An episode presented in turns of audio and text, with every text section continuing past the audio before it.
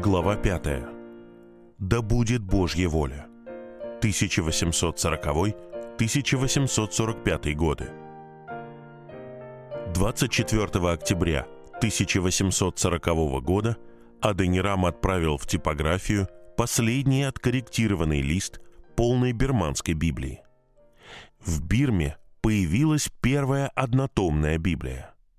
Это была большая книга, около 1200 страниц инкварто, и в целом Аденираму она нравилась.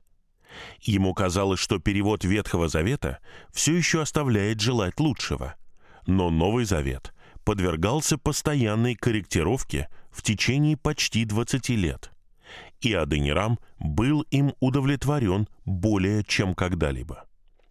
Но, как обычно, вместе с чувством выполненного долга пришло и некоторое разочарование. Библия была готова, но поскольку Бирма была закрыта для миссионерских действий, не представлялось никакой возможности передать ее в руки людей. Поговаривали о новой войне между Бирмой и Англией.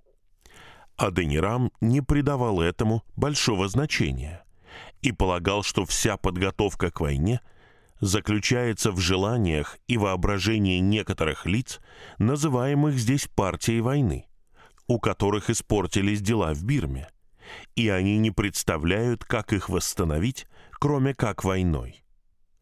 Тем не менее, факт оставался фактом. Границы Бирмы были закрыты.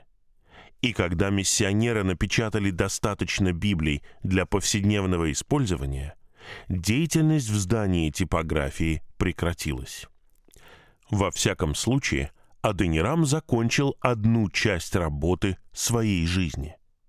Все остальное время он намеревался потратить на строительство и укрепление местной церкви.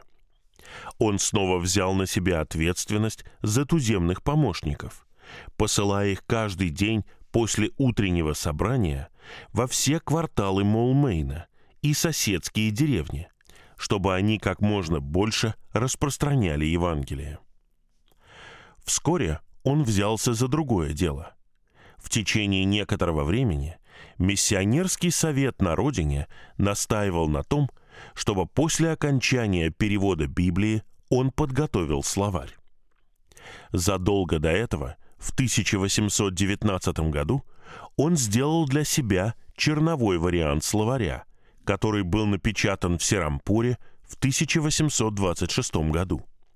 Но этот словарь был настолько неполный, что мало чем мог помочь тем, кто еще не знал берманского языка. Коллеги Аденирама считали, что больше всего он может принести пользы, составив новый словарь.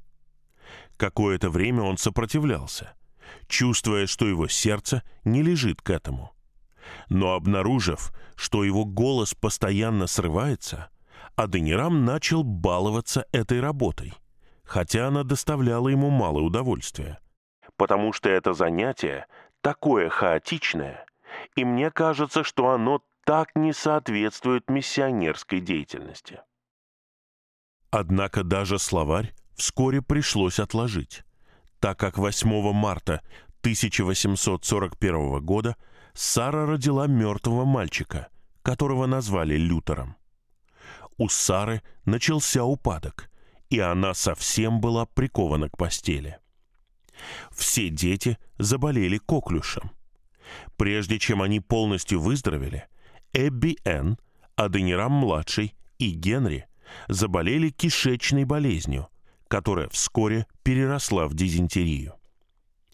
Английский офицер капитан Импи, предложил Саре и детям воспользоваться его домом на берегу моря в Амхерсте, чтобы они могли, по крайней мере, избежать худшей части жаркого сезона. Здесь их состояние, казалось, улучшилось на некоторое время. Потом Сара заболела простудой, которая перешла в лихорадку. Эбби Н и Аденираму-младшему становилось все хуже – пока они не оказались на грани смерти. Когда семья вернулась в Молмейн, они были в еще более худшем состоянии, чем до отъезда. Ближе к июню врачи, коллеги и все друзья решительно заявляли Адонираму, что единственная надежда на выздоровление Сары и двух старших детей – это морское путешествие. Хотя, как он писал, никто почти не надеялся, что мы все сможем попасть на борт корабля живыми. 26 июня они отплыли в Калькутту.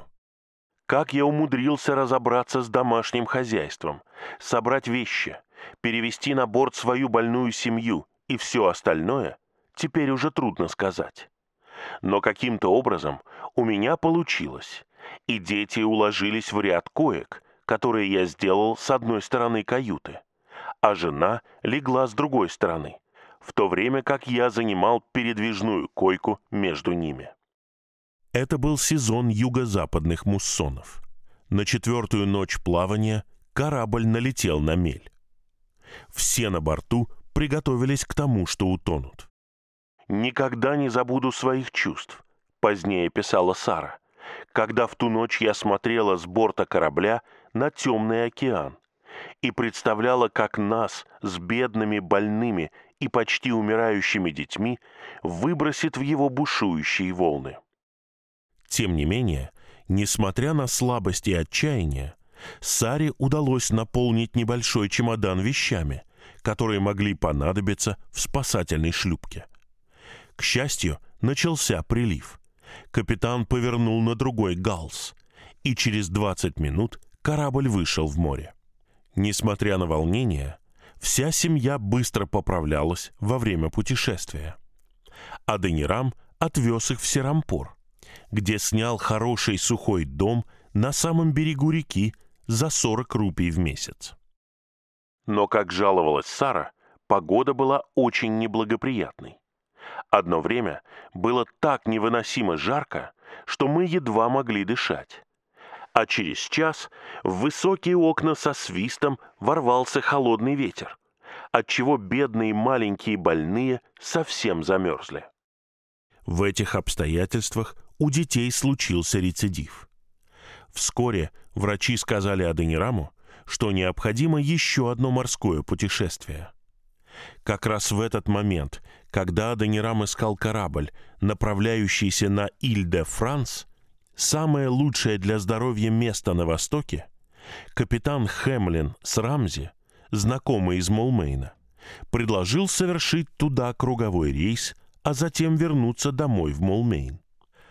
Зная об опасном муссоне в Бенгальском заливе, Адонирам и Сара колебались.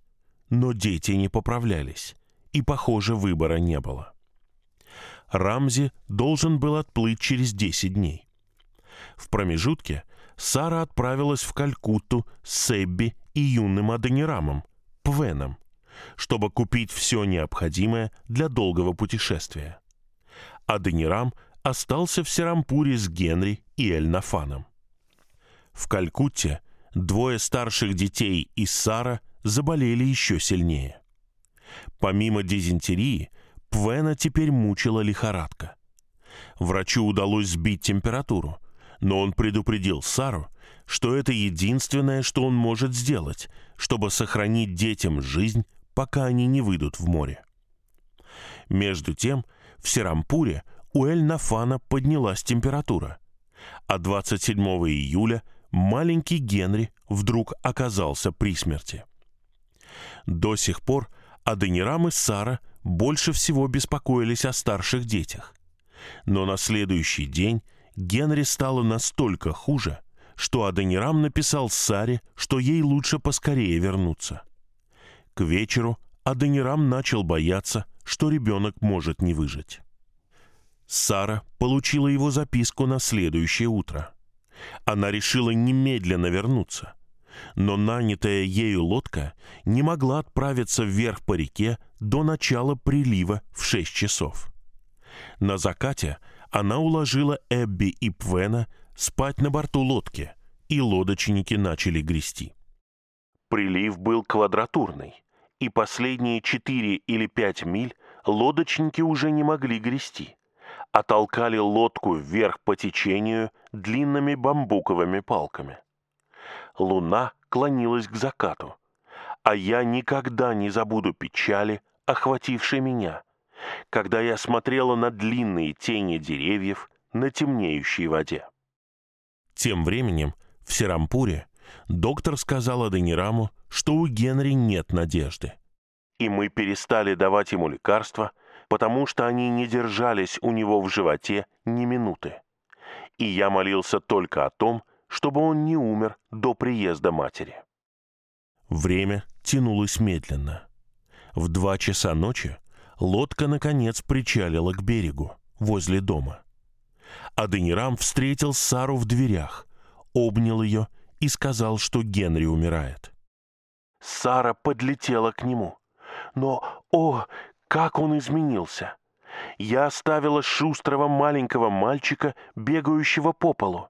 Его щеки тогда еще совсем не утратили свои пухлости.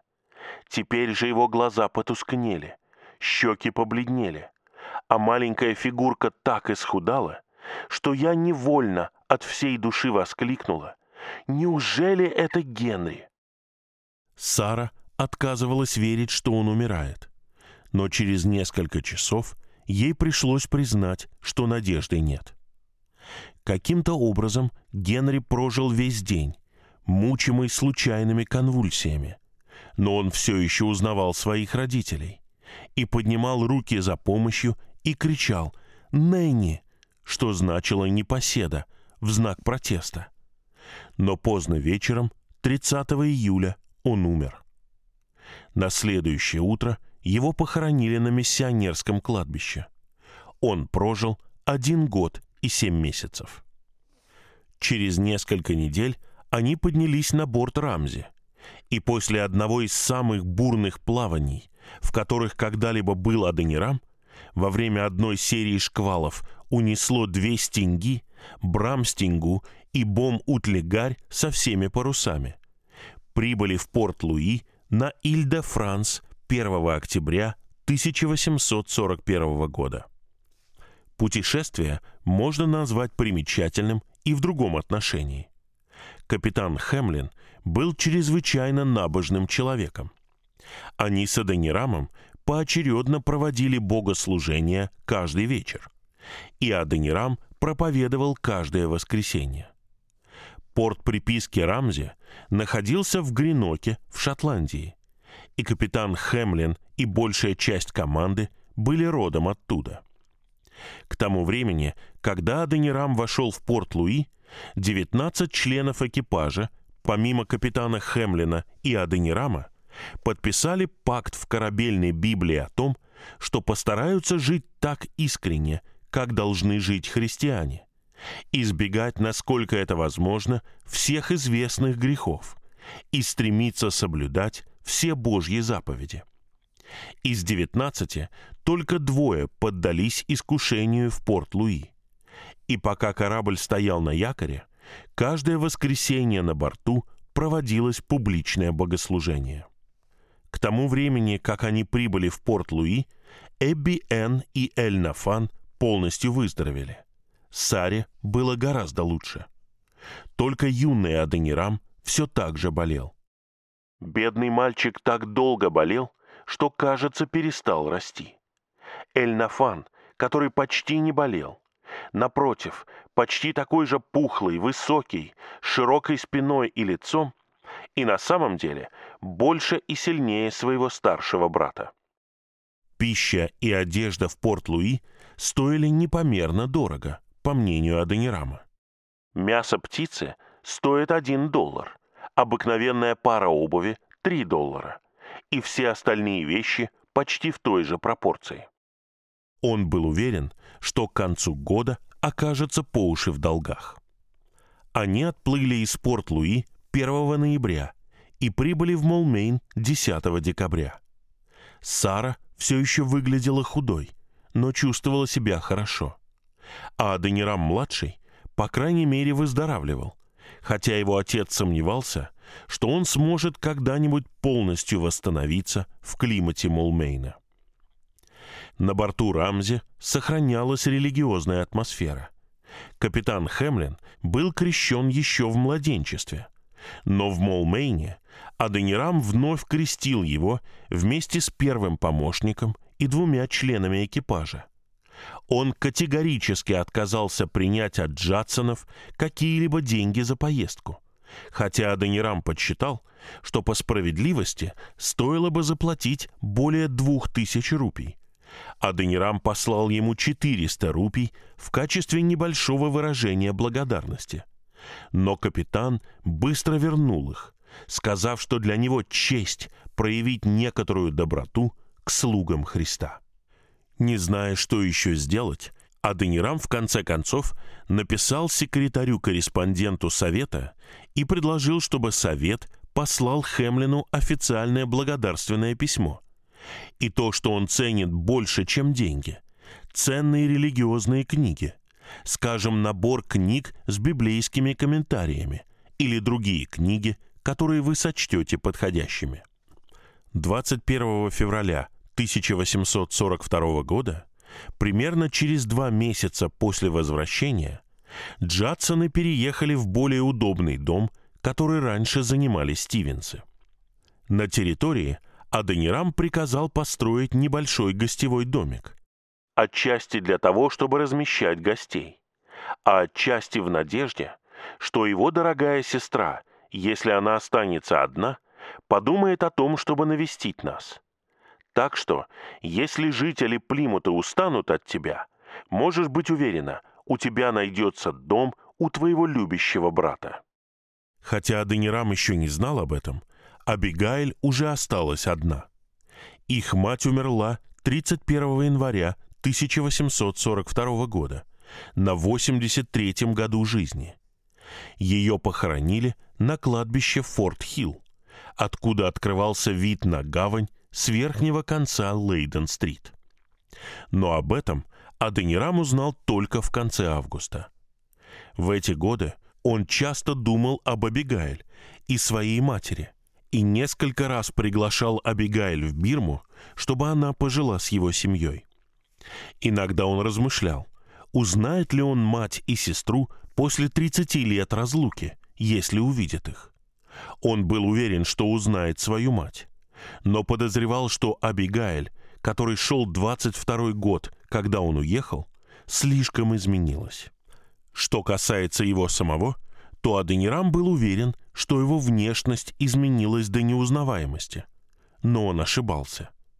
За эти годы его лицо постарело на удивление мало. Оно стало чуть полнее. Под глазами и около рта было несколько морщинок, только и всего но большая часть аденирама внутри оболочки его тела менялась не один раз. Самоуверенный, почти самонадеянный аденирам сломался под тяжестью тюремного заключения и смерти Нэнси. И от него не осталось ничего, кроме души, с недаемой чувством вины и самобичевания, тщетно пытающийся укрыться от болезненной реальности в мистическом общении с Богом. Этот Аденирам отдал свое имущество и доходы и отрекся от мира. Но попытка не увенчалась успехом. Более глубокий Аденирам, тот, который никогда не менялся, в конце концов осознал тщетность усилий, смирился с жизнью, женился на Саре Холл Бордман и создал новую жизнь из здоровой взрослой любви.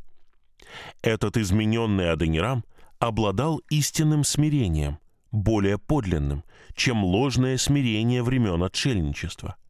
Таким смирением, например, с которым он с радостью принимал частые денежные подарки на благо семьи от Абигайль и матери. Этот новый, добросердечный, смотрящий вдаль Адонирам, более реалистично осознал себя, человечество и окружающий мир, и честно признал тот факт, что жизнь нужно прожить до конца, что волей можно менять события лишь отчасти, но то, что нельзя вылечить, нужно пережить. Этот Аденирам продолжал трудиться над словарем, несмотря на то, что его работа шла вразрез с его предпочтениями. Этот Аденирам, понимая, что физическое здоровье Сары мало-помалу ухудшается, делал все возможное, чтобы воспитать в своих детях чувство безопасности, основанное на любви.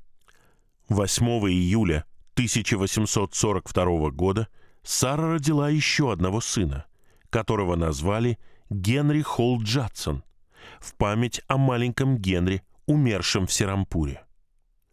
После этого ее здоровье стало постепенно ухудшаться, хотя некоторое время она продолжала переводить.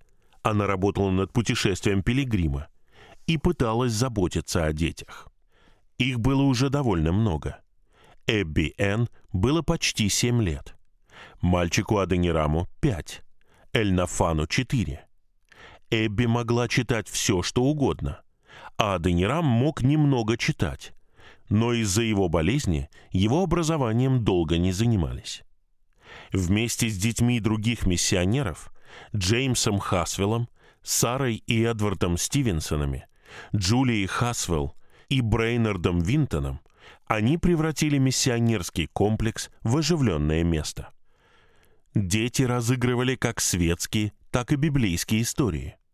У них даже были свои собственные обряды крещения, иногда с маленьким Адонирамом, выступающим в качестве священника в подражание своему отцу.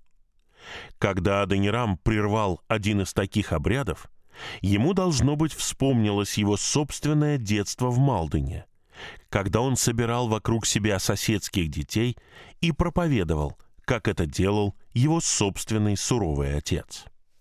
18 декабря 1843 года Сара родила Чарльза Джадсона, а 27 декабря 1844 года Эдварда Джадсона. Всего у нее было 11 детей. Трое от Джорджа Бордмана и восемь от Адонирама. Остались живы шестеро детей от Адонирама и один от Бордмана. Джордж Дана Бордман-младший уехал из Молмейна в Соединенные Штаты в 1834 году, когда ему было 6 лет. Ему уже исполнилось 16, и, возможно, он все еще был самым дорогим ее сердцу из всех детей. Но Сара не видела его, а он ее, ни разу за эти 10 лет. К этому времени Сара уже была измотана деторождением. Вернулась старая дизентерия. Врачи серьезно качали головами и, как обычно, предложили сменить обстановку. Вместе с Эбби Н. она совершила поездку в Мирджи и Тавой в феврале 1845 года по приглашению гражданского комиссара и его жены, в то время как Аденирам пытался справиться с остальной семьей. Из Мерджи Эбби Н. прислала коробку морских раковин. «Мальчики в восторге от ракушек», — серьезно доложил ей отец. Генри выбрал несколько для себя, и они согласились отдать мне большую коралловую раковину. «Эдвард», — сказал он ей, — стал пухлым малышом. Уверен, ты его не узнаешь. Он начал радоваться, когда с ним играют. Он ничего не спрашивает о своей отсутствующей матери и сестре. На самом деле я даже сомневаюсь, что он знает, что у него есть такие родственники. Или если он и задумывается о таких заумных темах, то, может быть, он воображает, что черная Ама и есть его мать, так как именно она его нянчит. И, возможно, он не знает, какая прекрасная, красивая, любящая мать у него есть в Мерджи, и как она думает о нем каждый день. Однако, когда он подрастет, мы все ему об этом расскажем. Когда вы вернетесь, у Эбби Энн будет новая кроватка, более длинная. Ее старая кроватка перейдет к ее брату, Аденираму, а его — к Эльнафану. А еще произошла трагедия. Оба котенка умерли, а старшая рыжая кошка уже несколько дней как пропала. Но больше всего, серьезно заключил ее отец, ему хотелось, чтобы Спаситель даровал ей свою преобразующую, освящающую благодать и сделал тебя одним из своих детей. А если она поможет, он так и сделает, так как если ты веришь в Спасителя и стараешься быть доброй, он сделает тебя доброй. Сара вернулась в начале апреля, но ей не стало лучше. Аденирам был потрясен ее состоянием. Все оказалось гораздо хуже, чем он себе представлял. В отчаянии он написал письмо секретарю Совета в Соединенные Штаты. «Надо мной тяготеет Божья рука. Болезнь, которой подверглась госпожа Джадсон, стала настолько сильной, что все врачи и даже все наши друзья единодушно считают, что ничто, кроме путешествия за пределы тропиков, не может продлить ее жизнь более чем на несколько недель. А такое путешествие, по всей вероятности, обеспечит ей выздоровление. Сара готова умереть, и я надеюсь, что готов увидеть ее смерть, если на то будет Божья воля. И хотя она моя жена, правда состоит в том, что едва ли найдется иностранец, который говорит и пишет на берманском языке так хорошо, как она. И мне кажется, что необходимо приложить все усилия, чтобы спасти ее жизнь. Я долго боролся с необходимостью сопровождать ее. Но теперь она так отчаянно слаба и почти беспомощна, что все говорят, что отправлять ее одну было бы диким бесчеловечием. Троих младших детей, самому маленькому из которых всего три с половиной месяца, мы вынуждены оставить, пустив их, так сказать, по воде, в надежде найти через много дней. Трех старших, Эбби Н, Аденирама и Эльнафана, мы берем с собой, чтобы оставить их на родине их родителей. Вдруг ему пришлось отказаться от своего прежнего решения никогда не возвращаться домой. Внезапно пришлось расстаться с любимыми детьми. Он знал, что никогда больше не увидит их вместе, как одну семью. Но Сару, мать его детей, первую в его сердце, нужно спасти. Практически любое действие казалось неверным. Но выбора не было. Главный вопрос заключался в следующем. Можно ли спасти ее? Или было уже слишком поздно? В конце апреля готовился к отплытию в Лондон корабль «Парагон». В спешке Аденирам договорился о том, чтобы их взяли на борт. Генри Холла, которому еще не исполнилось и трех лет, он привез госпоже Хасвелл в Амхерст вместе с ланцетом и материалом для прививки от оспы. В Молмейне Озгуды взяли 16-месячного Чарльза, а Стивенсы – четырехмесячного Эдварда. Причем госпожа Стивенс сама кормила его грудью вместе со своим ребенком. Словарь представлял собой досадную проблему. Аденирам потратил на него уже два года, и его записи и рукописи были в таком состоянии, что если я умру до того, как эта работа будет завершена, или, по крайней мере, не продвинется гораздо дальше, все мои предыдущие труды будут почти полностью или совсем потеряны. Среди местных помощников двое захотели поехать с ним. Они оба христиане. Один с установившимся характером, давно обращенный, бывший правительственный писатель в Рангуне, а другой – племянник покойного премьер-министра из высшего света Авы, человек благородного происхождения и, хотя не испытанный, надеюсь, искренний христианин. С их помощью Аденирам думал, что сможет продолжить работу над словарем в течение долгих месяцев в море и, возможно, в Соединенных Штатах. Боль в горле и легких мешали ему читать проповеди вслух. И в любом случае ему казалось, что он почти забыл разговорный английский. Так что я едва могу связать три предложения на английском языке. Поэтому попрошу совет предоставить мне тихий уголок, где я мог бы спокойно заниматься работой со своими помощниками. 26 апреля 1845 года Аденирам, Сара, Эбби Н, юный Аденирам, Эль-Нафан и двое помощников поднялись на борт Парагона. Корабль отплыл из Амхерста 3 мая. Первый месяц в море был очень тяжелым. Все страдали от морской болезни, и Аденирам большую часть времени был занят уходом за Сарой. Он уделял работе над словарем каждую свободную минуту, но их было немного. На второй месяц Саре стало лучше, и Аденирам питал самые радужные надежды на ее выздоровление. Вскоре после пересечения границы Парагон дал течь. Капитан решил высадиться в Порт-Луи на Иль-де-Франс. Между тем погода стояла прекрасная. Много лет спустя мальчик Аденирам вспоминал, как, пересекая Индийский океан, однажды ночью, когда ветер стих и звезды погасли, а корабль стоял неподвижно в штиле, семья собралась на палубе, и мать пела группе, в которую входили некоторые матросы и офицеры корабля. Гимн назывался «Вифлеемская звезда», и начинался он так.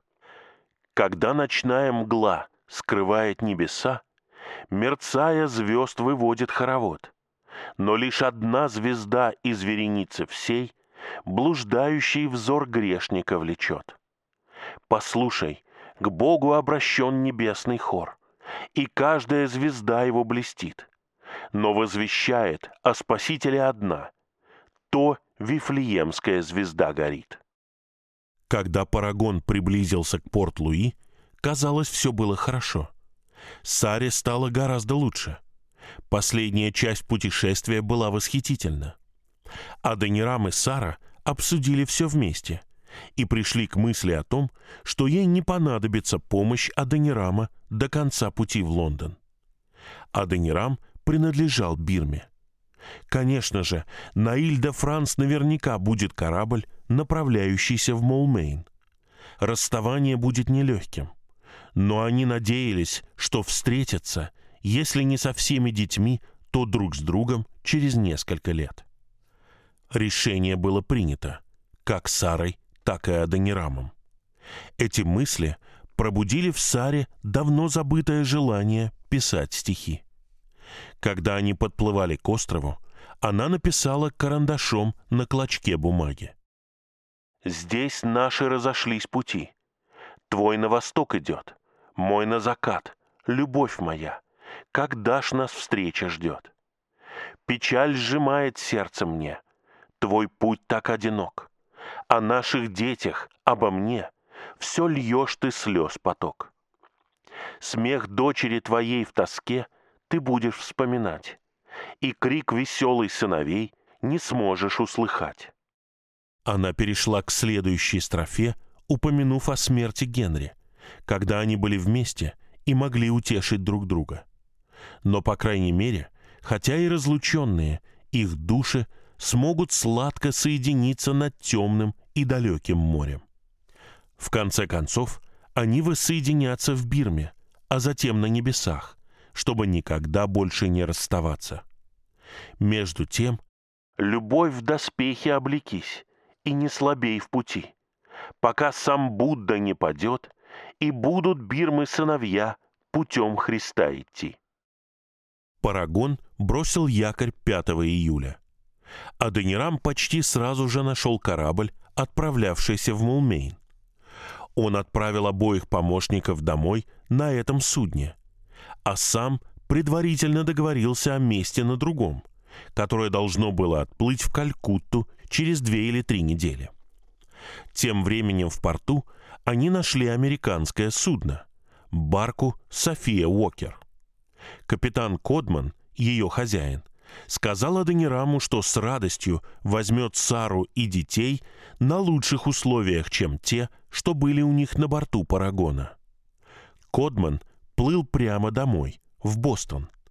Сара могла сойти на берег фактически у самых дверей своих друзей на месяц раньше, чем если бы она отправилась в Англию и там пересела бы на другой корабль. Аденирам с благодарностью принял предложение Кодмана. Но пока они ждали отплытия, у Сары случился рецидив. Через несколько дней она снова была смертельно больна. Ей было хуже, чем тогда, когда они покинули Молмейн. Теперь Аденирам не мог оставить ее. И снова все их планы пришлось изменить. Когда 25 июля София Уокер вышла из Порт-Луи, у нее на борту был и Аденирам. Через некоторое время в холодной погоде у мыса Доброй Надежды Саре стало намного лучше, и Аденирам стал надеяться, что она поправится. Но вскоре ей снова стало хуже. Периодически, на день или два, она чувствовала себя лучше, но теперь даже Аденирам стал терять надежду. Когда в конце августа судно приблизилось к острову Святой Елены, стало ясно, что жить ей осталось совсем недолго. София Уокер прибыла на остров Святой Елены 26 августа и встала на якорь в заливе Сент-Джеймс. Сара быстро теряла силы. Она знала, что умирает, и Аденирам даже предполагал, что придется похоронить ее в море. Большую часть времени Аденирам проводил с ней в каюте. Иногда на несколько минут приходили дети, тихие и встревоженные – но они не осознавали полностью, что происходит с их матерью. В один из таких моментов он сказал, «Любовь моя, я хочу попросить у тебя прощения за каждое недоброе слово или поступок, который я когда-либо совершал. Мне кажется, что часто мне не удавалось относиться к тебе с той добротой и любовью, которых ты заслуживаешь». «О», — сказала она, Твои слова меня убивают. Я должна просить прощения. Я хотела бы выздороветь, чтобы у меня была возможность отплатить тебе за доброту и показать, как сильно я тебя люблю. Несмотря на свое спокойствие, о некоторых вещах Сара сожалела. Она сказала Аденираму, что жалеет о том, что не увидит Салем вновь через 20 лет, и своего сына Джорджа, и троих детей, оставшихся в Мулмейне. Метаясь между этими желаниями и стремлениями уйти из жизни, она сказала, «Я нахожусь в проливе между ними, да будет Божья воля». Наступили последние ее дни. Позже Аденирам написал, «Ее мысли начали путаться, но достаточно было одного слова, чтобы заставить ее все вспомнить. Вечером 31 августа Сара, казалось, приближалась к концу своего странствия. Дети простились с ней и отправились отдыхать. Всю ночь я сидел один у ее постели, стараясь облегчить страдания измученного тела и утешить уходящую душу. В два часа ночи, пытаясь получить знак того, что она меня узнает, я привлек ее внимание и спросил — ты все еще любишь Спасителя?» «О, да!» — ответила она. «Я всегда любила Господа Иисуса Христа». «Ты все еще любишь меня?» — вновь спросил я. Она ответила утвердительно, с каким-то особым выражением лица. «Тогда поцелуй меня еще раз». И мы обменялись этим знаком любви в последний раз. Прошел еще час. Жизнь продолжала отступать и она перестала дышать. На мгновение я увидел ее полет вверх и подумал о чудесах, открывающихся ее взору. Затем я закрыл ее невидящие глаза, одел ее в последний раз в одеяние смерти и, совершенно измученный множеством бессонных ночей, лег и заснул. Утром его разбудили трое детей. Они стояли вокруг тела матери, горько рыдая и умоляя ее ответить им. Аденирам и все, кто находился на корабле, были готовы к смерти Сары. Капитан и его друзья на берегу даже заказали траурные костюмы для детей и отправили их на борт. Но Эбби Эн, юный Аденирам и Эль-Нафан до этого ужасного 1 сентября не понимали, что именно надвигается и что означает смерть. Теперь они знали. Но времени терять было нельзя. С берега прислали гроб. Городской священник, преподобный господин Бертрам, вознес молитву в каюте, и похоронная процессия, странная маленькая флотилия, которую тащила на буксире грибная лодка, последовала за телом Сары, находившимся в отдельной лодке сразу за лодкой, занятой грибцами. В знак уважения магазины Джеймстауна были закрыты. Похоронная процессия молча прошла через город. Гроб теперь несли рослые моряки и четыре главные женщины острова.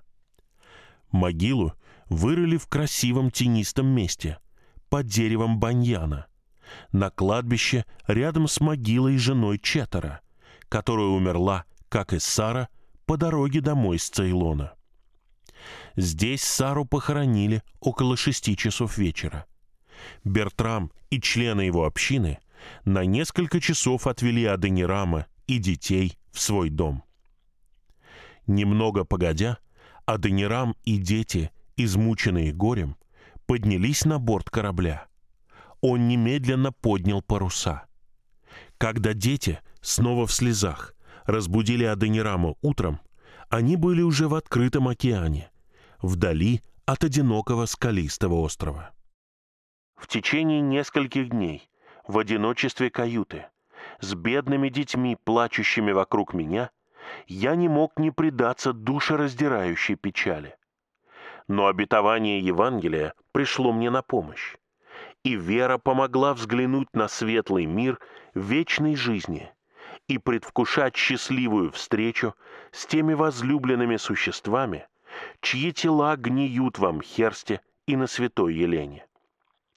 Это было долгое, печальное путешествие домой. Но человеческий дух обладает почти бесконечными запасами жизнерадостности. К концу шести недель, когда София Уокер бросила якорь в Бостонской гавани, дети с энтузиазмом ждали своего будущего в стране, которую они никогда не видели. Даже Адонирам с нетерпением, наполовину с надеждой, наполовину со страхом, ждал событий, которые ожидали его в его почти забытой родной стране.